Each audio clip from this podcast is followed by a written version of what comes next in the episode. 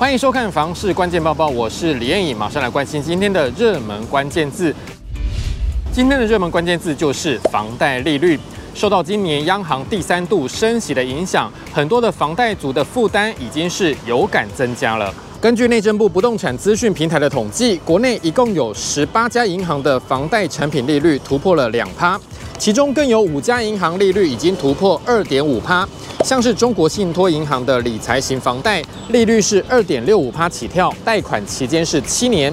王道银行理财型房贷利率从二点五六趴起跳，彰化银行的一季自由贷资金用途则仅限理财周转使用，利率则是二点五零趴起跳。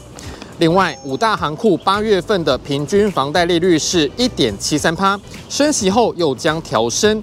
如果十二月再升息，房贷利率地板价预料可能逼近两趴。高原不动产估价师事务所所长陈碧元在央行二度升息之后，就曾经建议消费者面对升息循环，应该先抓房贷利率两趴到二点五趴做试算，来做升息购屋风险控管与压力测试。不过，一般自住型房贷，多数银行利率还没有突破两趴。例如，彰化银行利率是一点八七趴起跳，可以贷款三十年，宽限期最长是三十六个月。中国信托银行的青年安心成家房贷，可贷房屋建价值的八成，最高是八百万元，利率一点七七五趴起跳。至于未来如果持续升息的话，有没有可能出现三趴以上的房贷利率呢？全球居不动产情报室总监陈品成指出，以利息偏高的理财型房贷来说，就算央行年底前再度升息，最高应该都还是落在三趴以内。而且因为这类的方案比较特殊，民众其实不太需要过度解读这类的数据。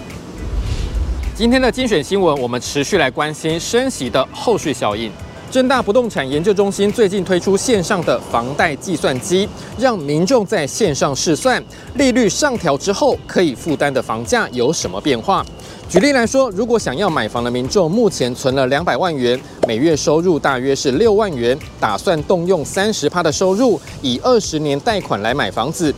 如果以五大行库八月份平均房贷利率一点七三趴来试算，每月还款就是一点八万元，可贷款额度大约是三百六十四点九六万元，适合买房的总价大约就落在五百六十五万元。这个房贷计算机是由正大地震系特聘教授林佐玉老师所开发的，目前是免费提供给民众使用。接下来这则新闻有投资大学周边房地产的民众要注意了。